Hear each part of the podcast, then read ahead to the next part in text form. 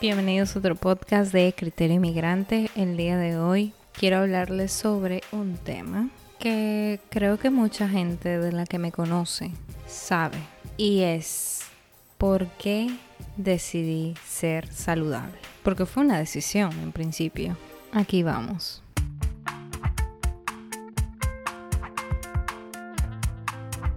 Bueno, empiezo esta historia contándoles una micro historia dentro de esta. Se trata de mi abuela, en específico mi abuela paterna. Ella era una persona muy querida, muy amada. Y digo era porque falleció, dejó un gran, gran vacío en los corazones de todos nosotros, de la familia. Pero ella me enseñó demasiado. Tengo que aclarar que ella fue como una segunda mamá. Y pues mucha gente creo que siempre está, siempre tiene un abuelo, una abuela más cercano, más cercana a, uno. Ella se hizo sentir mucho con todos y bueno, no quiero decir que fui su nieta favorita porque luego hay discusión y, y, debate sobre eso, pero en general yo, yo vivía con ella por unos cuantos años. A ella la diagnosticaron con cáncer, leucemia, uno de los cánceres más agresivos, feos que existen en esta tierra. Y bueno, todos los cánceres son feos, realmente. Y fue el, uno siempre oye, eh, el cáncer, luchemos contra el cáncer, campañas, em, donaciones aquí y allá, pero realmente uno nunca espera. Uno siempre se siente como que eso nunca va a llegar. Eso no es, no. O simplemente no se lo espera. En general, que toque a nadie de tus seres queridos hasta que llega. Y bueno, yo voy a contar esta experiencia que pues me ayudó mucho más a dar un paso agigantado hacia la decisión de ser saludable.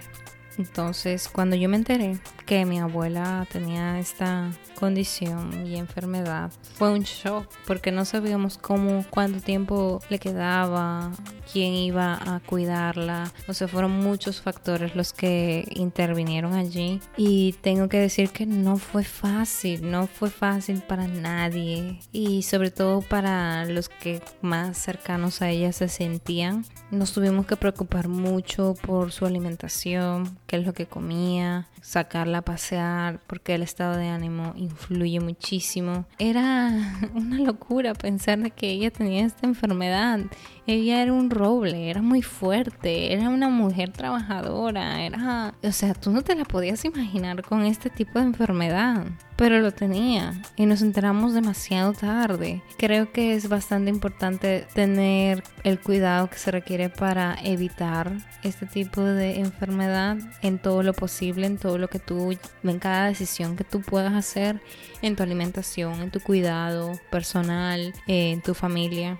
Porque si bien Dios decide cuándo hacer las cosas, eso no quita el hecho de que nosotros somos responsables de muchas decisiones diarias que hacemos. Entonces, este es un llamado a que seas o no seas inmigrante, seas mujer, hombre, varón, niño, niña, adolescente, lo que tú quieras. Esta enfermedad ataca a quien sea. Y yo sé que me puede atacar a mí, inclusive tomando decisiones eh, sabias al momento de comer, al momento de hacer ejercicio, a levantarme temprano. Sé que me puede pasar, pero eso no quita el hecho de que yo realmente sí puedo evitarlo y hacer todo lo posible para que la calidad de vida que yo tenga a mis 80 años sea muy diferente a la calidad de vida de otra persona que nunca hizo ejercicio, pues yo lo voy a tener que hacer. Y eso es una mentalidad con visión a un largo plazo. Yo no estoy pensando en sentirme bien de aquí a 15 minutos después de acabar hacer ejercicio. No, es a largo plazo y eso es lo que yo quiero que ustedes entiendan. Yo no quisiera que, por ejemplo, mis nietos tuviesen que pasar por ese mismo proceso. Es muy feo para cualquier persona y eso me hizo entender mucho más el mundo que viven las personas que tienen cáncer. Me siento mucho, mucho más empática. Toca los nervios como ustedes no tienen idea. Y pues yo vi, no siendo una persona que, que estuviese eh, teniendo la enfermedad, pero sí lo vi con una persona que yo amo demasiado como para, como para que trastocara mi vida al momento en el que llegó en esa etapa. Estoy aquí abriendo mi corazón ante ustedes, por si acaso, por si no lo han notado. En general, ella tenía muchos cuadros, tenía diabetes, tenía leucemia, tenía la presión alta. Eh, son condiciones que uno puede evitar tener por la comida, por el ejercicio, por el estrés, etc. Voy a, a retroceder. Cuando yo tenía 15 años y yo empecé ahí mismo a tomar la decisión de dejar el azúcar. Yo no lo dejé simplemente porque era una loca. Era porque yo había visto y leído en ese momento de mi vida muchos informes videos, etcétera, de que el, la gaseosa hacía mal y yo decidí no meterle eso a mi cuerpo simplemente porque no me parecía lo más racional, lo más lógico. De hecho, no, después de eso yo no entendía cómo es que cómo es que todavía la gente lo hace y aún todavía sigo no entendiendo, pero ¿qué le vamos a hacer? Solo puedo dar mi opinión al respecto y es que lo eviten, evítenlo, por favor, evítenlo. No saben la cantidad de problemas que se evitan con eso. Y hasta que no lo experimenten en carne propia, Mm, le va a doler. Pero no solamente en la salud, sino también en el bolsillo. Así que yo no sé, no sé a quién le llegue este mensaje, no sé quién me está escuchando. Yo no soy nutricionista, no soy doctora, no soy atleta, no soy nada de eso. Eh, pero sí que me considero una persona bastante leída en ese sentido. He investigado demasiado, he tenido mucho tiempo libre para hacer eso durante mi recuperación después del accidente que tuve. Así que nunca es tarde para decir no, no a este tipo de alimentos, no a un estilo de vida sedentario, no a un estilo de vida sin hábitos saludables, no a muchas cosas que te pueden hacer daño a largo plazo. Yo sé que es súper bacán, súper chévere descansar todo el rato, todo el día y comer pura comida chatarra y aquí y allá, pero realmente, realmente, eso no te llena, eso solamente te causa ansiedad y más ansiedad y más ganas de comer y más ganas de, de estar sentado, más ganas sin querer pensar. Esa es una forma bonita de vivir. ¿Realmente alguien se ha preguntado eso?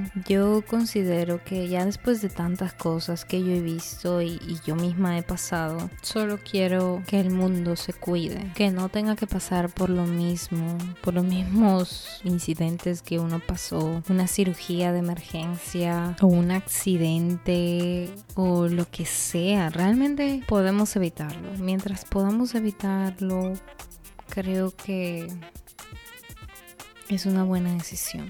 Una buena decisión es evitarlo. Voy a explicarles. Yo era una adolescente llena de papitas fritas, llena de muchas cosas, pizza por aquí, pizza por allá, sándwich y gaseosa y refrescos y helados y era muy dulcera y muy muy comelona. Wow. Pero llegó ese tipo de información a mi vida, ese cambio radical que yo tomé a los 15 años y fue como un nuevo mundo el que se abría a mi alrededor. Nadie de mi familia en ese momento se estaba cuidando en ningún sentido de, de la salud. Fue después que yo vi ciertos cambios en mi papá, en algunas personas de mi familia, que era como, ok, creo que esto va por buen camino. Porque realmente lo que enseña es el ejemplo. Nunca, nunca me ha salido bien el hecho de simplemente decirlo, como ahora. Yo sé que muchos de ustedes dicen, no, pero es que tú sabes que es muy complicado, no sé qué, y la vida, y hay que vivirla, y esto, porque si no, entonces te vas a morir y no vas a vivir nada y no vas a comer nada rico. Óyeme, claro, yo como rico. Ser saludable no implica que no comas nada rico. ¿Quién dijo eso? Ese es un mito. Yo considero que yo como rico. Y como con ganas, con ganas de comer, con ganas de nutrirme, porque mi cuerpo me lo pide. Pero eso es muy diferente en cada perspectiva. Yo siento que el metabolismo se daña con ese tipo de alimentos procesados, la ansiedad te gana, simplemente vivimos en un mundo donde te llenan muchísimo de publicidad engañosa de este tipo de alimentos que supuestamente tienen algo pero realmente no. Déjeme decirles, es engañosa por todos lados y para nada, para nada quieren tu, tu bien. Ese tipo de empresas usualmente es lo que quieren vender, venderte la comida que tú tienes que comer cinco comidas al día,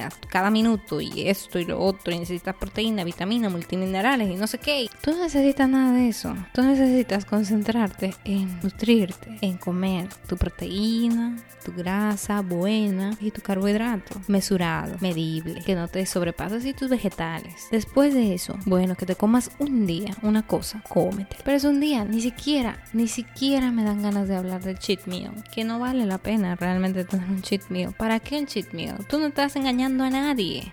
Al único el que estás engañando es a ti. Ok, voy a parar aquí, sino porque me estoy poniendo muy intensa. Entonces, yo cambié poco a poco desde los 15 años, ¿verdad? Me fui metiendo en este mundo y después de que pasó lo de mi abuela, fue como, wow, un, knockdown. Eh, después pasó mi accidente y fue otro knockdown mucho más profundo porque cuando te pasa es mucho más profundo. Y bueno, la oruga se convirtió en mariposa, en casi casi una persona especialista en qué comer y no comer y pues yo le daba muchos consejos a mucha gente de mi familia. Creo que lo hice bien. Mi papá ahora mismo eh, tiene una alimentación súper sana. Mucha gente de mi familia rebajó de peso, y se cuidan, dejaron de tomar gaseosa como lo hacían antes, vieron que nos debemos de cuidar. Fueron por varios motivos, no digo que sea yo, pero o sea, yo lo repetía constantemente creo que un poquito molestoso a veces. Pero el punto es que no importa cuán molestoso si tú estás tratando de cuidar a alguien que tú amas. Y yo como los quiero a todos ustedes, pues es un consejo de corazón, cuídense. No sigan la publicidad engañosa, no se dejen guiar por estos influencers que, que realmente solamente se guían por un camino. Vean todas las posibilidades, no hagan todo por moda. Todo tiene un equilibrio. Así que enfoquémonos en nuestras metas a corto, mediano y largo plazo y vamos a ver resultados. La disciplina, en este caso, es tu mejor amigo. ¿Ok? Entonces, vamos, levántate, haz ejercicio, come bien, evita el azúcar a lo más que puedas. Trata de evitarlo. Yo sé que es difícil, pero se puede. Se puede, se puede, se puede. Te digo, tú puedes. No es imposible, así que trata de evitar las harinas, que las harinas se convierten en azúcar. Yo pasé por por este tipo de cosas. Lo vi en carne propia. No es bonito. Y si este podcast puede salvarte de malas decisiones rutinarias que tú puedas hacer durante tu vida para evitar que tú llegues a tener una enfermedad como la presión alta, diabetes, eh, u otro tipo de enfermedades, que bueno, porque este podcast se trata exactamente de eso. Yo sé que muchas veces es difícil ser inmigrante en otro lado, donde nada de tus costumbres es igual, donde la comida es un poquito diferente, porque tú ya tienes otro tipo de concepto de lo que tú quieres comer, de lo que quieres eh, realmente cocinar, etcétera pero hay que darle la vuelta. En todo lado existe proteína, en todo lado existen vegetales, en todo lado hay cosas primarias fundamentales. Creo que deben de tener más en cuenta eso. Claro, o sea, no es que quede prohibido comer la comida tradicional del país a donde tú estás yendo o visitando o viajando o quedándote, pero creo que si no es saludable deberías tratar de evitarlo. Tampoco es que les pida que sean unas personas infelices durante el resto de su vida y simplemente no coman nada, porque hasta yo como. Yo como las cosas que digo, esto está, esto no me hace tanto bien, pero voy a permitírmelo comer porque, porque también hay que disfrutar, hay que disfrutar de las cosas que, Dios nos da, pues es un equilibrio. Definitivamente yo en algún momento seguí la dieta cetogénica. Todavía yo tengo un estilo de vida cetogénico, pero yo como carbohidrato, el carbohidrato que a mí me gusta, el que yo veo menos dañino, claro, yo lo como. Pero de que si tú me preguntas si yo voy a comer una pizza, bueno, lo pienso más de tres veces en mi cabeza. no les voy a mentir. Todavía, a veces, em, todavía sigo en crecimiento de eso. Pero creo que me he dado esa apertura desde hace un tiempo ya para bajarle uno a mi intensidad. De decir, ok, es que, es que yo soy bien juiciosa. Yo hago ejercicio y me levanto temprano, como, etcétera. También tengo que, que decir, ok, voy a permitir esto porque, ¿por qué no? O sea, son cosas que uno va aprendiendo a permitirse con el tiempo, después de leer etiquetas, después de saber cuánto contenido nutricional tiene, de saber cuánto, cuánta cantidad tú vas a comer de eso, que realmente no te... Porque uno también no puede estar contando calorías todo el tiempo, eso te vuelve loca, loca, te vuelve loca. No puedes estar contando calorías todo el tiempo. Entonces uno tiene que aprender a medir con el ojo a ver en el plato cuánto, con cuánto yo me siento satisfecho, satisfecha y saber realmente cuáles son las medidas que funcionan para ti, porque cada uno es diferente, cada uno para todas las personas no funciona lo mismo. Para mí, a mí me conviene comer poco carbohidrato. Hay otras personas que necesitan mucho carbohidrato y eso no está mal. No hay una dieta perfecta. La dieta de Beyoncé, la dieta de Rihanna no te va a funcionar a ti. No, no lo va a hacer. La dieta que sigue un doctor de tal, otro doctor no te puede que no te sirva a ti porque tal vez no está aplatanado a tu estilo de vida. Y eso es lo que uno tiene que ver, tiene que experimentar, tiene que saber. Claro, yo diría, cada ser humano de esta tierra debe aprender a contar calorías. Sí, debe aprender a contar calorías, por si acaso. Pero no te vas a morir si no cuentas calorías. También puedes hacerlo al ojo. Entonces, no te vuelvas loco. Son como prioridades dentro de la nutrición que uno tiene que tener, simplemente. Esto suena regaño, pero quiero decirles que se preocupen más por su salud, por comer cosas locales que vendan alrededor de la ciudad donde tú vivas, de comer más sano, de preocuparse por no comer tanta comida procesada con tantos azúcares, comer más proteína, menos carbohidrato y ya tú vas a ser una persona un poquito más balanceada. Tal vez no psicológicamente, pero más balanceada en tu nutrición, que eso dura para largo y realmente toca muchas vidas. Estoy atenta a todos los comentarios que puedan dejarme en mi Instagram, así sea por mensaje privado. Estoy dispuesta a ayudarlos. Otra vez, no soy nutricionista, no soy eh, coach ni nada de eso. Solamente soy una persona que ha leído mucho respecto al tema y me encanta hablar. Me encanta darles consejos de este tipo y más cuando no saben qué hacer cuando van a otro país, que eso es lo que me sucedió a mí al momento de ser inmigrante en el país donde actualmente vivo. Nada, los dejo y muchas gracias por escuchar este podcast. Nos vemos en el próximo episodio.